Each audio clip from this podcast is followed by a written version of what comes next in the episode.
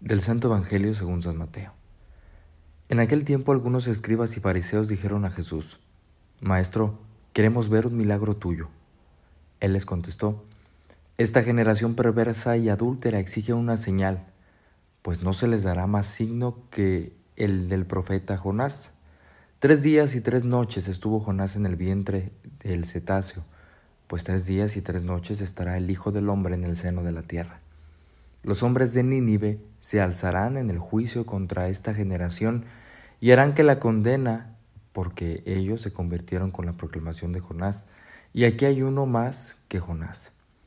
Cuando juzguen a esta generación, la reina del sur se levantará y hará que la condenen, porque ella vino desde los confines de la tierra para escuchar la sabiduría de Salomón, y aquí hay uno que es más que Salomón.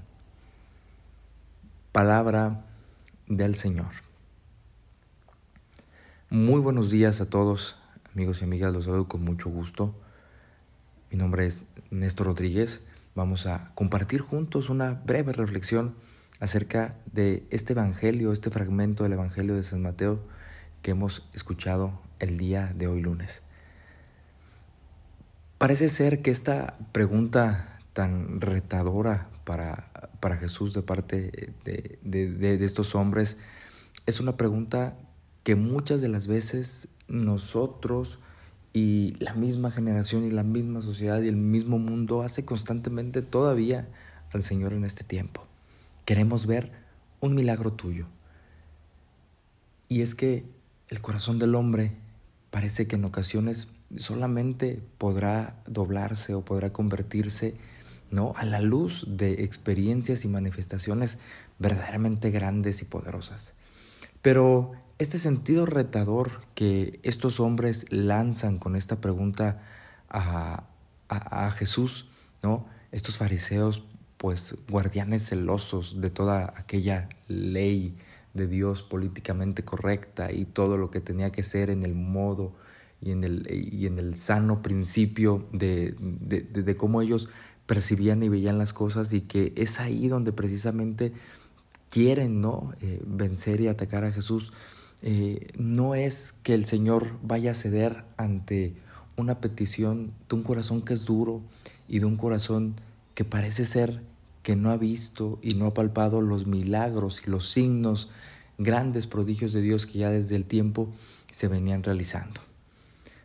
Queremos ver un milagro tuyo, sigue siendo una afirmación hacia el Señor, una sentencia hacia el Señor que en nuestros días sigue estando tan vigente, sobre todo cuando en nuestros corazones y en nuestras realidades parece ser que hay un silencio de Dios o hay una ausencia de Dios en la cual no alcanzamos a percibir y quisiéramos nosotros también no ponerle a Él los modos, las formas y los caminos por los cuales vaya actuando para que nosotros, convencidos a través de este signo grandioso y, prodigioso, en realidad entendemos, entendamos y captemos. El Señor Jesús eh, les responde, ¿no? Ante, ante esta pregunta, ante, esta, ante este cuestionamiento, eh, con este ejemplo de Jonás, ¿sí? Con este hombre cuya eh, predicación y cuya, de alguna manera, enseñanza, este signo de Jonás, que por un lado eh, resulta ser este anuncio ¿no? de la misma pasión, la muerte y resurrección, y por otro también la, la, conversión de los alejados mediante la penitencia de estos ninivitas. Este hombre que también, estando eh, presente y guardado en esta ballena, ¿qué tendría que decirle al pueblo? ¿No? ¿Qué nos dijo? ¿Qué nos dice Jesús a través también de esta experiencia? de tres días ante ese aparente sepulcro eh, y que estamos invitados después de este signo maravilloso y grande. Hay una conversión que es invitada por un hecho significativo y valioso que nos ha sido dado a todos como ese milagro y esa prueba más grande de amor de Dios para con los hombres. Queremos ver un milagro tuyo. Todos los días el Señor se manifiesta con grandes milagros y grandes prodigios en nuestra vida.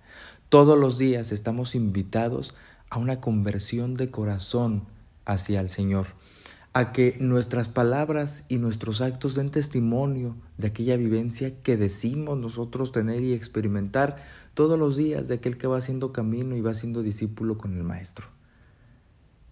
Pidámosle al Señor Jesús en este día que nos conceda esa gracia de poder acercarnos a Él con un corazón limpio, con un corazón puro, con un corazón eh, que no cuestione de una manera abusiva, tal vez como estos hombres, eh, las obras y los modos de ser de Dios en nuestra vida. Un corazón que descubra en todas las realidades y la sencillez los milagros, ¿no? los prodigios, la presencia de nuestro Señor todos los días.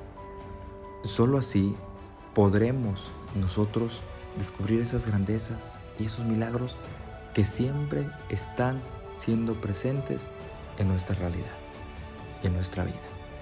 Yo soy el Padre Néstor, esto ha sido Jesús para los Millennials, nos escuchamos, hasta la próxima.